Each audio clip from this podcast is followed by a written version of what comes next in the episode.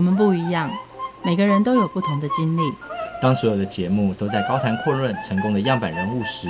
在这里有一群曾经遭遇到挫折和经历失败的人，正品尝着过去失败好滋味，继续一步一步往他们美好的人生迈进。让我们一起来听听他们的故事与分享，在我们踏出下一步时，有些不同的启示与想法。欢迎收听《失败好滋味》，我是 Rico，我是贝塔小姐。哎，你刚刚跟谁讲话？就是我之前的同事 Linda，她去澳洲 working holiday 好几年，根本就没有在 working，只在 hard day。然后现在回来之后，那边靠腰找不到工作啊，说她什么想要走回老本行啊，然后开业三万六要当业务，人家都还嫌她太贵。他的老本行是什么？你说是过去那种电视棒哦？现在谁在用啊？上网都看得到了，而且跨区域这种夕阳产业，他回去干什么？而且这种产业，他有办法活下去吗？啊，我们之前那家公司都倒了，你看现在几家。同行啊，也都在想尽办法找周边存活。哎，你看琳达，她是不是在那个舒适圈里面待太久，就不敢到其他的产业去找工作啊？谁敢出去呀？舒适圈待久了就回家啃老好了。枉费他出国这么久都没有好好享受他的未来。我觉得有一个朋友可以介绍给他，听说他也在低潮里面做了很多事情，最后还用他的副业开创新事业。我们欢迎黄金买卖的迷途小书童鼎钧。你好，我是鼎钧。鼎钧，你在金融产业低潮多久啊？诶，我在金融业界应该有个十二年的经验，但是大概前八年应该。陆陆续续有两次的低潮。好，我们来看第一次低潮是在哪一年？呃，我记得我刚入行的时候，呃，那时候刚当完兵，然后我就去考金融业的相关证照。那时候是在证券业，但是证券业二零零八年的时候遇到一非常大的金融海啸。但在金融海啸那一波的过程当中，呃，因为我才。刚考上证照，刚进来当业务，但是其实对于这生态什么都不懂。其实经历了很多很辛苦的阶段，比如说就会从陌生开发开始，甚至做一些很多不一样的业务，但是其实都徒劳无功。不会很多人给证券业或者是给一些可能营业员有一个很大的光环、很大的光彩，但我其实都没有，所以我没有享受到真的有好像业务很好做或是薪水很高的感觉。那个时候非战之罪啊，因为是金融海啸，不要说这种小小的营业员没有办法通过海啸的大地震，就连大理砖或者是你的老板的老板也是震荡的头很晕吧？对，其实在这一波来讲，大家都受到很大的影响，但是对于我。而言，我就觉得还是会停留在过去的光彩，是好像都很厉害、很优秀，但是他们以前赚很多钱，纵使现在赔了一些钱，对他们来讲都还是很厉害。那我其实对于他们来讲，就是我觉得哇，就是应该要很厉害啊，很赚很多钱啊，但是为什么都还只有真的是三万块不到薪水？然后每天可能要工作十二个小时，还要努力的开发业务，顶得住的都是那些金控业的有名的。小开吧，应该是叫大开了吧？叫得出名字的那些金控家族们才顶得住吧？不然领薪水的或领奖金的，哪有办法顶得住啊？是，那都是证券业的低潮，真的只有本够厚或者是大开门的业务或者是头头才顶得住。好吧，那在低潮中，你有做些什么样的蹲马步基本功呢？这一份工作我做了大概三年半，快四年。我做的马步跟做的准备，其实是我就好好专心的去研究所谓的一些业务的技巧，不论是陌生开发，不论是开立讲座，不论是请人转介绍，我觉得那都是对我一个业务发展或者业务准备很好的方式。那在专业知识上，其实学了很多的技术线，也学了很多，比如说资金怎么操作，甚至其实。股票到底它是怎么样上市上柜，或甚至是股票怎么样的买卖，我都在当中学习到蛮多的一些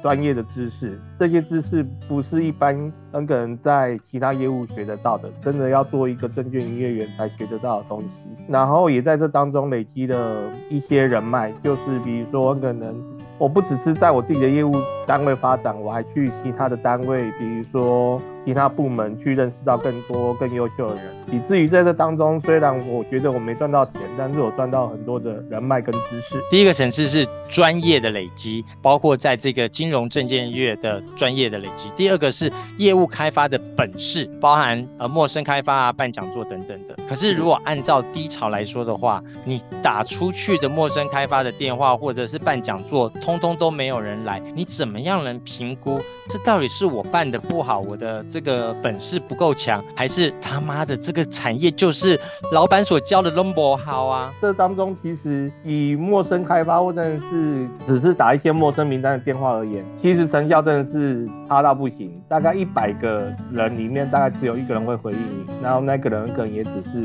当时心情好多回应你所以我后来就发现到说，其实陌生开发或者是陌生扣客，只是练你的胆子，跟练你一开始的勇气。真正其实我觉得比较有效应的，应该是说在于开讲座方面。但其实讲座的方式也很有限，因为那真的是要公司主办一些讲座，或是请名人来开讲，才会有所谓的效应。那我们其实是做后端的，比如说开户的动作，所以那成效也很有限。对于业务实际上的业绩的回馈，其实是差蛮多的。呃，怎么说？就是真的是在慢慢的去练自己的一些谈话技巧，跟一些所谓的呃勇气跟胆识，真的就只有这些。我们就觉得说。好，那我就是学，成效很有限。主管能教的，就是说你只能一直试跟累积你的经验。我就觉得我主管对我而言，就只能鼓励我啦，因为他也知道说，真的成效做起来，真的是要找到一个真的是算是比较大的客户转介绍，业绩才会起来。所以我就觉得我前面的过程都只是在磨的过程。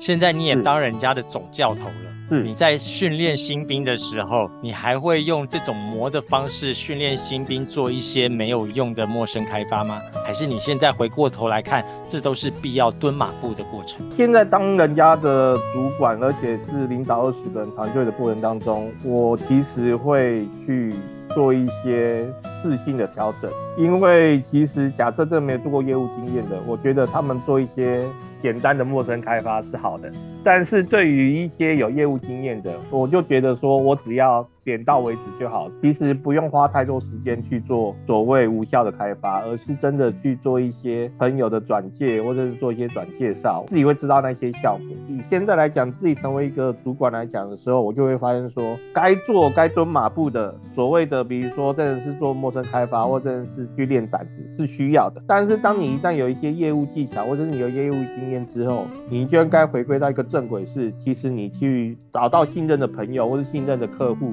帮你做转介绍，这样的速度或这样子的途径才是正确的。在蹲马步的时候，当时的主管有没有给你一个正确的一些方式，让你能够把这个专业准备好？还是你现在回头检视他当初做了什么会更好？觉得我还是蛮感谢他的。对于业务的技巧上面，虽然他没有给我很多很直接的方向，但是对于专业的知识上面，反而他给我很多的看见跟很多的产业面上面的一些理解。我其实蛮感谢他这一块，但是业务的的方面，我都觉得，因为业务百百种，客户也百百种，所以其实他教给我的不一定是最好的，或者是最适合我的。所以我现在对于我自己当主管而言，我就会觉得说自己要去多去磨，多去踹，才会找出最适合自己的方式。只能感谢我的之前的主管给我一个头，后面的摸索真的是要靠自己摸索出来。这江湖怎么打，还是自己打出来的天下要紧。学到这些本领，看到这个产业的。知识之后，你为什么会进入到下一个低潮？发生什么事情？我知道证券业究竟这个产业到底是在玩什么，或者是在钻研什么。在这样的一个产业当中，我觉得，假设我没有做一个转换券商，或是转换环境，甚至跳脱到另外一个金融业界的话，我相信我的成就，或者是我成长，甚至我的薪资都是有限的。我知道有几个自己的业务的前辈，他们。做了十几年，很可能他们都只是做一个 top sales，或者是他们做一般业务，但其实成长都很有限，而且学习就在那样子。所以我那时候毅然决然的时候，我其实在证券业打滚了蛮久，大概七八年，但是我就转换了我的这样子一个心态跟一个方式，我毅然决然。跳到了所谓的保险业，但保险业又遇到了一个很大的低潮，是我发现我其实适应不良，而且我发现说基本上跟证券业完全不同的东西是，原来他们更注重所谓的业务的技巧跟业务的开发，但是其实他们在保险业来讲，其实他们是着重于真的是所谓的开发业务的量，而不是开发业务的值。那跟我证券业完全不同，所以我又遇到了所谓的第二次的低潮。大家其实对保险比较熟悉的，所以对于在保险业上面来讲，就变成说，哇，我从一个原本还算舒适的环境，跳到一个充满竞争竞争的一个产业，我就觉得还蛮蛮蛮蛮不能接受的。对啊，你简直是从一个火坑跳到另外一个粪坑，而且还更惨。从证券业跳到保险业的时候，你做了哪些评估？认为保险业比证券业更有潜力，更适合你自己。我其实做的调整是因为我知道。我假设在证券业来讲，我的时间跟我开发的时间都是受到限制的。因为证券业来讲，我们可能早上八点就要到公司准备开盘，然后下午两点虽然收盘了，但是很可能我下午之后还要去做开发业务的动作。但保险业并不是这样，保险业通常一一般的保险业就是早上开完早会，你就要出去打仗了，你就要出去，很可能是土法炼钢的去拜访客户啊，然后一日三访啊。其实听到很优秀的。呃，比如说之前的保险的业务同仁，他们都说哦，我薪水一个月赚七八万是很正常的事。但对于我一个证券业，我磨了大概七八年，结果我薪水月薪大概也只有三万多块，我就觉得实在是天壤之别。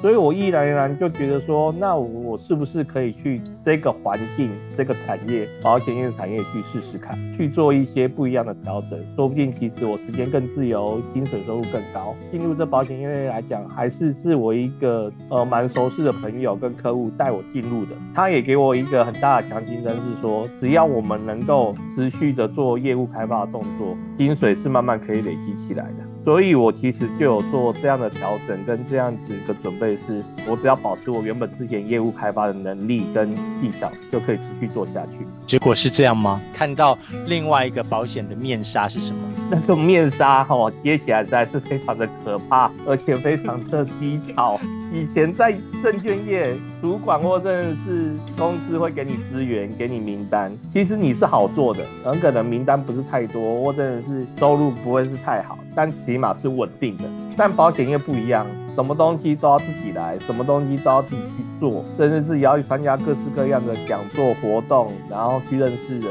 去做开发动作，所以一旦那个面纱揭起来之后，结果发现其实虽然时间自由，但是比起之前过去的证券业辛苦太多了。虽然一开始业绩还不错，后面的业绩后面真的是需要嗷嗷待哺的时候，甚至其实薪水只有以前的打折再打折的时候，我就觉得天哪，我怎么会从刚才讲的从另外一个火坑掉到另外一个粪坑的感觉？这个也自费，那个也自费，公司不出，对，就完全没有赞助，完全都要靠自己，所以就觉得还是一个很大的低潮，比证券业低潮还低潮。从证券跳到保险业，保险业这样子的打滚，这么辛苦的在混，你回头看你学到了什么东西？我觉得保险业真的是让我学习到服务要做的更多更深，所谓的保险才有成交的机会。至于我之前的证券业，我只要有专业，我只要有一定的服务，简单的服务，我就可能就可以达成我的业绩。所以在保险业呢，我学习到的过程当中，就是我一定要跟客户陪，就是有很多时间的相处，很多面向的服务。因为我之前的专业是证券，所以我会帮很多我保险的客户去分析所谓的哦，你的股票怎么样？因为保险客户不是只是买保险而已，他一定有很多周遭的金融的一些，他有蛮多的基金啊，买很多的股票啊。我能够帮我这个保险客户去服务这个面向，他会觉得哎，跟鼎军这个人买。保单，或者是跟鼎钧个人买这种所谓的寿险，还会有这样额外的服务，他们觉得很不错。原来我可以给客户更不一样的层次的服务，以至于我在于保险业，我学到的是，原来其实金融业界不只是单一面向的服务，而是要做一个全方位的服务，客户才会买单，或是客户才会哦帮你转介绍，甚至客户才会源源不绝的一直。呃累积起来。这时候是走过幽谷的时候，回头看才知道，原来幽谷里面还是可以捡到黄金的。当时走在幽谷的过程当中，就觉得哇天哪，这个黑洞洞怎么都走不完，然后呢越来越惨。在这过程当中，你评估了什么事情？然后你做了些什么事情？回归到保险业务，我原本是在一间应该算是蛮大的一个寿险公司服务。我发现它商品其实没有像我想象中的那么有竞争力，那么的有很有竞争力的商品。真的要做拓展业务的时候，还是会受到蛮大的阻碍。从这体质来讲，其实我们在卖一张保单来讲，基本上所谓的利润其实已经被层层剥削掉了。某种程度上，有时候会觉得做得很心酸的原因是，我很可能这一笔谈成一笔大的生意、大的保单，而领到的佣金非常的有限。然后后来才知道说，基本上，比如说我自己的上面的主任、上面的处长，原来其实都有办法领到我所谓的，比如说可能是差八的。的佣金，那我就觉得哇，天哪！原来我做这么辛苦，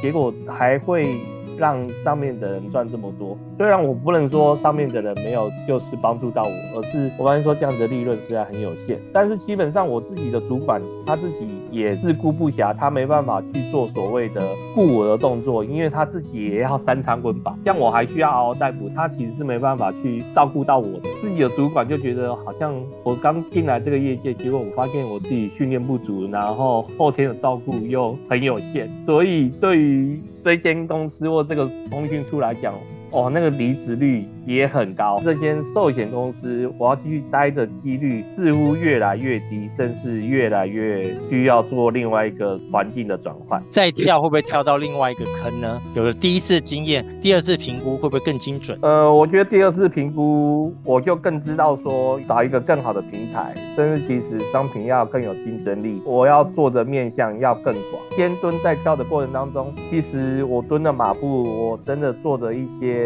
准备各式各样努力，我都在找一个更好的平台，或者是更好的商品，甚至是更好的，我可以给客户更好的服务。觉得我真的不要跟别人。一样，我不要在很可能就是在很可能好像品牌大的经营之下，或者是一些大的寿险公司上面，我只靠着他们的光环活着。我们可能要靠自己的努力，或者是靠自己的服务去创造更好的，我应该说更更好的服务的面向，或是更好的一个商品，可以让客户直接实时收到回馈。我觉得这才是最重要的。等自己的过程当中，你什么时候发现机会就在你旁边？我觉得机会真的是要靠所谓的不断的认识人才会找到那个适合的机会。我记得我从所谓的寿险公司跳到了所谓的所谓的保金公司，甚至我从一开始从很可能一开始有做一些投资的一些公司，甚至跳到所谓的黄金的投资的过程当中，其实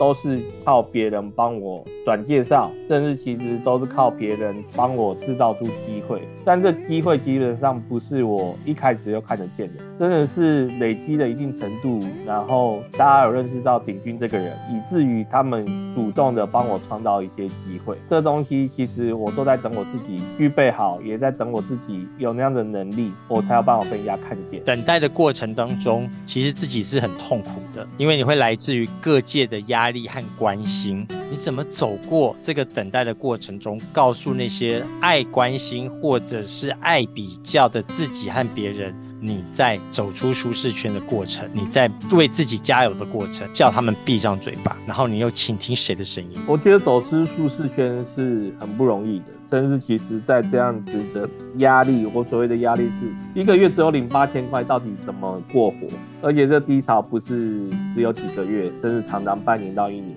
其实亲友的关心蛮大的。因为他们就会觉得说，哎，鼎钧怎么都很可能要很精简的去做，或者是鼎钧很可能是不是遇到什么问题，以至于他可能表情看起来都不是太开心。身为一个基督徒的我，我就觉得我只能去祷告，甚至去去平静下来，去看上帝要我怎么做。很可能之前我自己的客户，他也有鼓励我去怎样在这样一个环境当中，我能够继续的不要放弃，持续努力，甚至其实在这个过程当中，我怎样哦，就是预备自己预备得更好。我就觉得很感激，是因为之前的客户竟然都给我这样子的鼓励，甚至给我这样一个支持，我就觉得之前的努力都没有白费，以至于我到现在来讲，我还能够被我之前客户回馈，我觉得实在是帮助我，真的是在那个低谷中的过程当中，或是低潮过程当中，真的是一个莫名的支持的力量。我觉得不只是客户，不只是上帝，甚至其实虽然亲友也给我一些压力关心，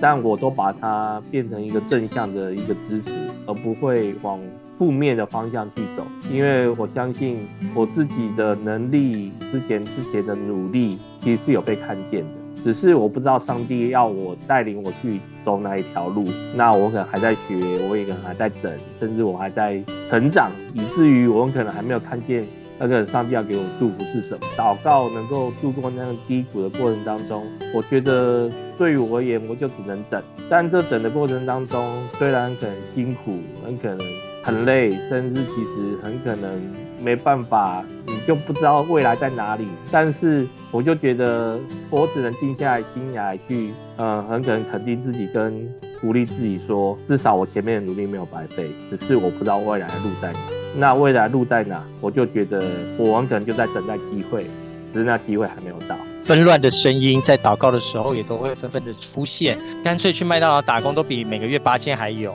或者是去手摇饮摇一摇都比现在这样子到处去摇客户来的有用。当你现在走过了这么多的这个低潮，再回头来看，你现在的手已经可以伸出去去帮助那些走过低潮的人，你通常都会劝什么话，而不会让当下的人觉得立功真告母好，你有没有走过我这种低潮的时候？如果没有走过，你讲的不都是一些风凉话？所以，如果你走过了，你当别人的贵人的时候，你再重新看这些人还在走出舒适圈的过程当中，你都会跟他们说些什么？我要鼓励在很可能在低潮或者是在失落的人上面，有时候我们讲的话不一定马上就中听，或者是马上他们就听得进去。但我能鼓励的，很可能我不会只是鼓励一次，我可能要鼓励两次、三次，就如同之前有客户鼓励我一样。我会跟他们说，就好好在低潮的时候，正在低谷当中的时候，你要好好的预备自己。到底预备什么？其实是预备自己的一些技巧知识。那个技巧知识很可能是看出来的，或者是跟着前辈学习来的，或者是跟谁，比如说可能去一起协助所生出来的，这些都不一定。但是我能够回归到一个最根本的部分，就是你要预备自己更多，你要预备自己。更多的成长，甚至在预备自己的过程当中，你要更多各种不同面向的学习，而不只是真的只是在自己的当下，那个只是在埋怨，或者只是在痛苦。因为你要预备你自己成为不一样的你，成为不一样的人，甚至你可以做不一样的改变。那这时候基本上说不定跳到另外一个更好的环境、更好的平台，其实你就会发光发热。对于那种最低潮，甚至是最很可能最痛苦的人。我只能说，你真的好好的预备你自己，你好好的用心，你好好的，甚至你要好好的祷告。我觉得正是机会来了，你有把握住，你就可以跳脱出来。只是你现在还没有在跳脱的过程当中，以至于你没办法去做一些不一样的改变。但是我只能说，不要灰心，持续努力，持续的预备自己。你才会跳脱得出来。光把自己锁在祷告室里面蒙祷告是没有用嘛？你刚刚说你要找很多的机会，然后呢，开发很多的人脉，在这过程当中，